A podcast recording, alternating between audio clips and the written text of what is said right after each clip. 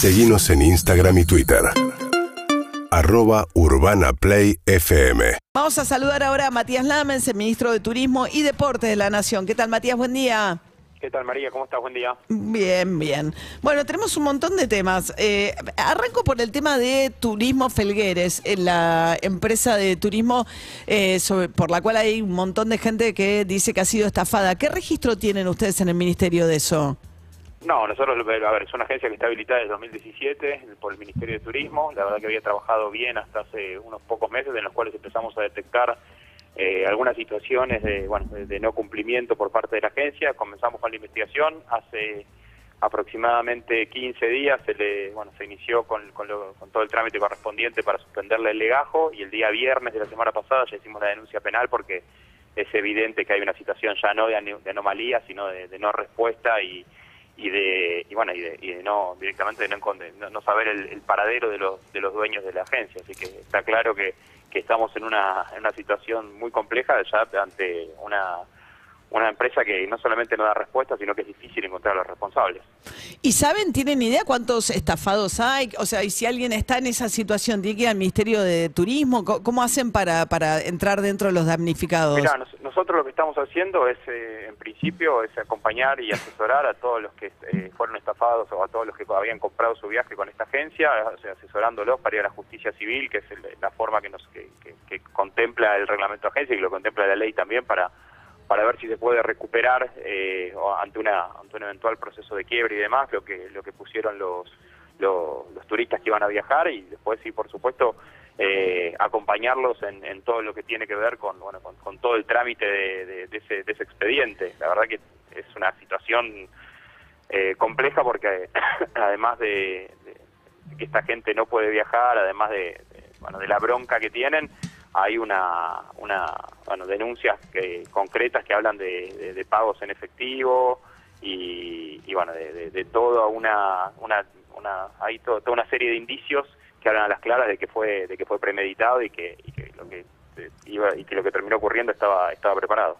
Claro, algo medio esquema Ponzi, ¿no? Pareciera que es que era una política súper agresiva de ofrecer como precios muy baratos, los primeros viajaban, les iba bien y a medida que eso iba generando la publicidad, eh, agarraban los dólares hasta que hay un momento en el cual se cae todo. Sí, como te decía recién, una cosa rara, porque es una agencia que está habilitada desde el 2017, ¿no? Desde hace más de seis años, y, y la verdad que tiene, tiene inclusive, eh, el- eh, tiene, el turismo Felgueres existe en otras partes del mundo, digamos, de alguna, de alguna manera, como una, diría como una franquicia que había en Argentina. Así que es un, es un, es un caso raro, inclusive si uno eh, pudiera, eh, había escuchado por, por ahí algún, algún medio que decía que, que tenía deuda previsional y demás, y no tenía deuda previsional, tenía, tenía empleados a los cuales les pagaba eh, todos sus aportes y de repente de un día para el otro, bueno, como, como son estos casos, termina cayendo. Así que la verdad que es un, un- un problema grande que en el cual el, Ministerio de Turismo lo que tiene que, hacer es acompañar a esa, gente que, compró su paquete, asesorarlos y tratar, por supuesto, de que puedan recuperar su dinero. Estamos hablando con Matías Lamens, el ministro de Turismo y Deportes. Mañana arranca eh, el previaje versión más acotada, ¿no? Hay que, hay que, hay que apurarse, pues una semana nada más para anotarse. Sí, acotada en cuanto a los términos de inscripción, no, no así en el, en el- en el presupuesto. El presupuesto es eh, considerablemente mayor al del año pasado. Y la Pero como nosotros- si no se actualizó el monto, son 70 mil pesos, o sea, se- desde que se inició el previaje, con toda la inflación que hubo, siempre se mantuvo el mismo monto. Sí, Incluso bueno, bajó, no, era 100 mil, después pasó a 70 mil, menos la inflación. Muy bien, te veo muy informado sobre el previaje. Efectivamente, sí es así. Digo que el presupuesto que destina el Estado Nacional el año pasado eran 10 mil millones de pesos y este año son 15 mil. O sea, lo que... lo Bueno, que- pero más. la inflación no, en términos reales es menos.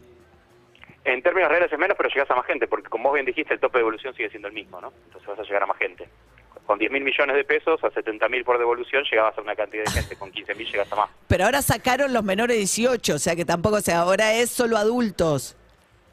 Siempre fue mayores de 18. Ah, siempre fue, yo pensé que antes Sí, por sí. ahí los chicos podían. No. No, no, no, ¿cómo van a poder si no tienen el número de quit? No pueden registrar la factura, María. No, bueno, pero Menor yo 18. como, pero uno puede tener hijos a cargo.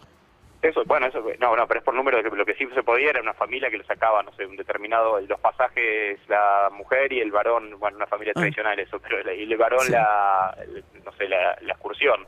En ese caso sí podían cargar los dos las facturas, pues es diferente, pero pero tiene que tener cuito o quill para poder cargar. Y te decía que es una edición eh, limitada en cuanto al tiempo, pero nosotros esperábamos que fuera también acotada y que fuera una edición eh, con menos impacto económico que la del previaje 3, pero la verdad que lo que nos está sorprendiendo es que la cantidad de establecimientos inscriptos, de prestadores inscriptos, está, va a estar por arriba de la de previaje 3. Y, eso nos llama la atención porque es una temporada baja, ¿no? La idea de este previaje era hacerlo en, en mayo y junio, que es la temporada más baja de turismo, cuando prácticamente no hay viajes, cuando los operadores turísticos facturan casi cero. Y, y la verdad que se han anotado ya a esta altura más de 8.000 prestadores eh, turísticos, eh, tienen tiempo para seguir anotándose y, y de todo el país, así que estamos Quedan, contentos. quedan afuera igual los destinos turísticos más típicos, ¿no? Tipo cataratas, Bariloche, los que no, No, necesitan. ninguno queda afuera. Ah, ¿no? No, no, no. Ah, No, no, estoy tan no. informada. Pero en el entonces. registro, en el registro Bariloche, por lo menos hoy, en, eh, cuando uno pone Río Negro aparece el Bolsón, pero no aparece Bariloche. En el registro de En el- prestadores. En el, mira, los, los, el- los prestadores se pueden anotar de cualquier lugar. No, me, llama la atención lo que decís, lo voy a chequear, pero se pueden anotar de cualquier lugar y no hay, y no hay ningún destino excluido. En un momento, seguramente, la pregunta de María tiene que ver con que en un momento habíamos pensado en hacerlo para destinos emergentes, que efectivamente día estuvo, pero, pero la verdad que después, al ser temporada baja, consideramos que era bueno hacerlo para todos los destinos, porque inclusive se da una sea una situación particular, que esos destinos que no son emergentes, pero que son típicamente turísticos, tienen un, un porcentaje alto de su Producto Bruto Geográfico dependiente del turismo. Entonces, justamente a, esos, a, esos, a esas ciudades, a esos pueblos, lo que hay que hacer es asegurarles que no tengan temporada baja, ¿no? que puedan tener un determinado nivel de demanda durante todo el año, porque eso les asegura también salir del empleo temporal. Hace Esto está- 17 meses Todo en la página del previaje, en todo caso, por si. ¿Eh? Está todo en la página de previaje, sí, y, y lo que lo, lo que me comentaban recién, eh, eh, creo que debe haber algún error al buscar, porque establecimientos de Río Negro hay mo- de Bariloche hay inscritos un montón, y de hecho Bariloche fue el primer destino en las otras tres ediciones de previaje. Sí. Sí, bueno, ahí seguimos chequeando entonces. Estamos hablando con Matías Lames, el ministro de Turismo y de Deportes. Bueno, ayer eh, se entusiasmaron con el anuncio de Argentina sede del Mundial Sub-20 con la idea de la cantidad de turistas y supuestamente dólares que va a traer el Mundial. Sí, por supuesto. Bueno, primero es un evento de, importancia enorme, ¿no? En términos eh, deportivos, el evento más importante que, que va a tener la Argentina en los últimos años. Son 24 selecciones, de- de- un torneo organizado por la FIFA, que se va a jugar en el se va a disputar prácticamente todo en el interior del país.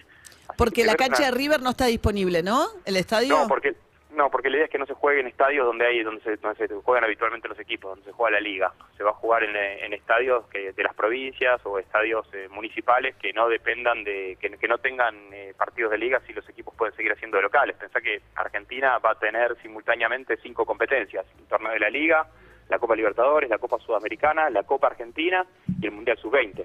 Así que ahí lo que no lo que no podíamos tener era superposición de superposición de estadios y además la FIFA es muy rigurosa, es muy exigente en el estado del campo de juego, así que necesitamos que, que los campos de juego sean solamente para, para, para este Mundial Sub-20, que como decías vos, tiene un impacto económico grande, nosotros estimamos en arriba de los 200 millones de dólares el impacto económico y, y esperamos una gran afluencia de turistas, sobre todo de Uruguay y Brasil, que son nuestros principales mercados turísticos y que están los dos clasificados para este Mundial. Matías Guido Berkovich, un abrazo. Vos sabés que Guido, buen día. eh, estaba, estaba viendo respecto de, los- de las posibilidades de los estadios, esto que vos estás diciendo. Eh, a ver, Santiago del Estero asoma siempre como un estadio este, probable, uno de los modernos, de los nuevos. Ahí juega Central Córdoba de Santiago del Estero habitualmente. ¿Ese, eh, ese estadio lo tenemos que descartar? No, no lo tenemos que descartar porque en el caso Guido de los estadios que son provinciales, eh, ahí lo que se hace es eh, conversar con la provincia y eventualmente el equipo, al no ser el propietario del estadio, puede ser de local en otro Ah, lado, pasa ¿no? lo mismo en Mendoza entonces. Lo- exactamente, eso te iba a decir. Es el mismo caso de Mendoza, donde, donde hace de local Godoy Cruz, pero, pero eventualmente fue considerada como sede porque bueno, una, está, la, está la posibilidad de que Godoy Cruz y Santa Córdoba puedan hacer de local en otro lado. ¿Y el Kempes, Matías? Porque ta- estamos hablando de los, de, los, de los estadios modernos, de los que verdaderamente pueden albergar este tipo de acontecimientos. Sí, hay dos cuestiones ahí que hay que ver, ¿no? Por supuesto, la, la- la- la infraestructura del estadio, la capacidad, el, el campo de juego y también la, la- la infraestructura hotelera de la ciudad, ¿no? Es un tema que FIFA ve y ve con y, Mm. y- e, e inspecciona en cada una de las visitas que hace. Eh, Córdoba, por supuesto, que es una plaza muy tentadora. Se llevaron... eh, no hay mucho para- tiempo, ¿no? Porque es el 20 de mayo el No, Mundial. no. Todo esto porque, ¿no? Se cayó la- Indonesia. Exactamente, la FIFA se llevó para, para inspeccionar más de ocho estadios y seguramente vamos a terminar definiendo por, se va a terminar definiendo por cuatro, así que seguramente el viernes 21, este El viernes viernes, se va a hacer- se va a hacer el sorteo en Zurich y seguramente ahí vamos a ya tener definiciones de las sedes. Bien. Bien. Bueno, con San Lorenzo Es- estamos bien. Sí, estamos muy bien con San Lorenzo, estamos contentos.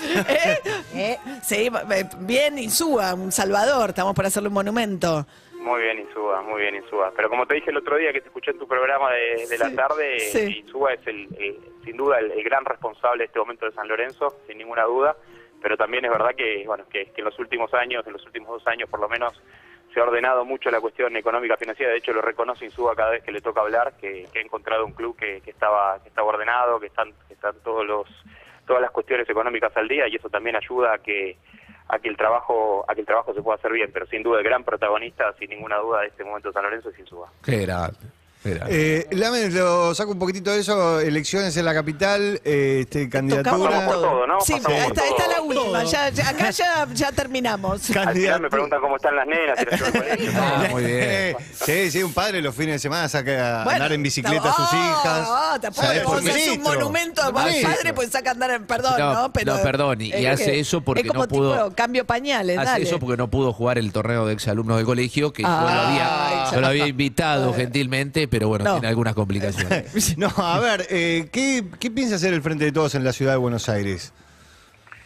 Yo creo que lo que tiene que hacer el Frente de Todos, y lo, lo, eh, lo- lo digo públicamente y si, si lo digo a ustedes porque lo planteé internamente también, yo creo que tiene que, en vez de, de estar disputando candidaturas y en vez de estar pensando todo el tiempo quién va a encabezar y quién no, y quién va a ser legislador y quién no, tiene que, tiene que sentar, hay que sentarse seriamente en una mesa y pensar qué le queremos ofrecer a los porteños, porque evidentemente después de 15, 16 años de macrismo, con una, una cantidad enorme de falencias en la ciudad, eh, no le hemos presentado hasta acá una propuesta electoral que lo satisfaga o que nos permita ser competitivos. Nosotros venimos a hacer una elección en el 2019 excelente, de 35 puntos, pero aún así no nos alcanzó.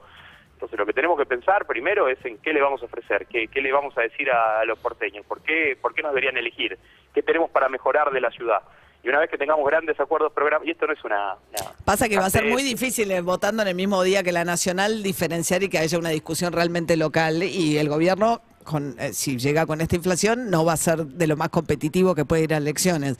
Por supuesto es cierto, y cierto también sería una necesidad decirte otra cosa. Yo veo algunos compañeros míos que dicen, no, bueno, eh, hay que hay que trabajar, bueno, es muy difícil, ¿no? Está claro que, que, la ciudad siempre fue un distrito muy adverso para, para el Frente de Todos, para, para el progresismo, para el peronismo.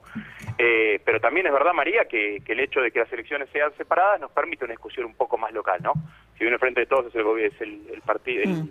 el sello que, que- hoy tiene el gobierno nacional, también es verdad que, que se puede discutir por lo menos algunas cosas localmente y que el hecho de que las elecciones sean, bueno, esta, esta paradoja de que son juntas pero separadas nos va a permitir tocar algunos temas locales, donde yo creo que, que el gobierno de, de Cambiemos, el gobierno de Macri y de la Reta ha sufrido un gran desgaste.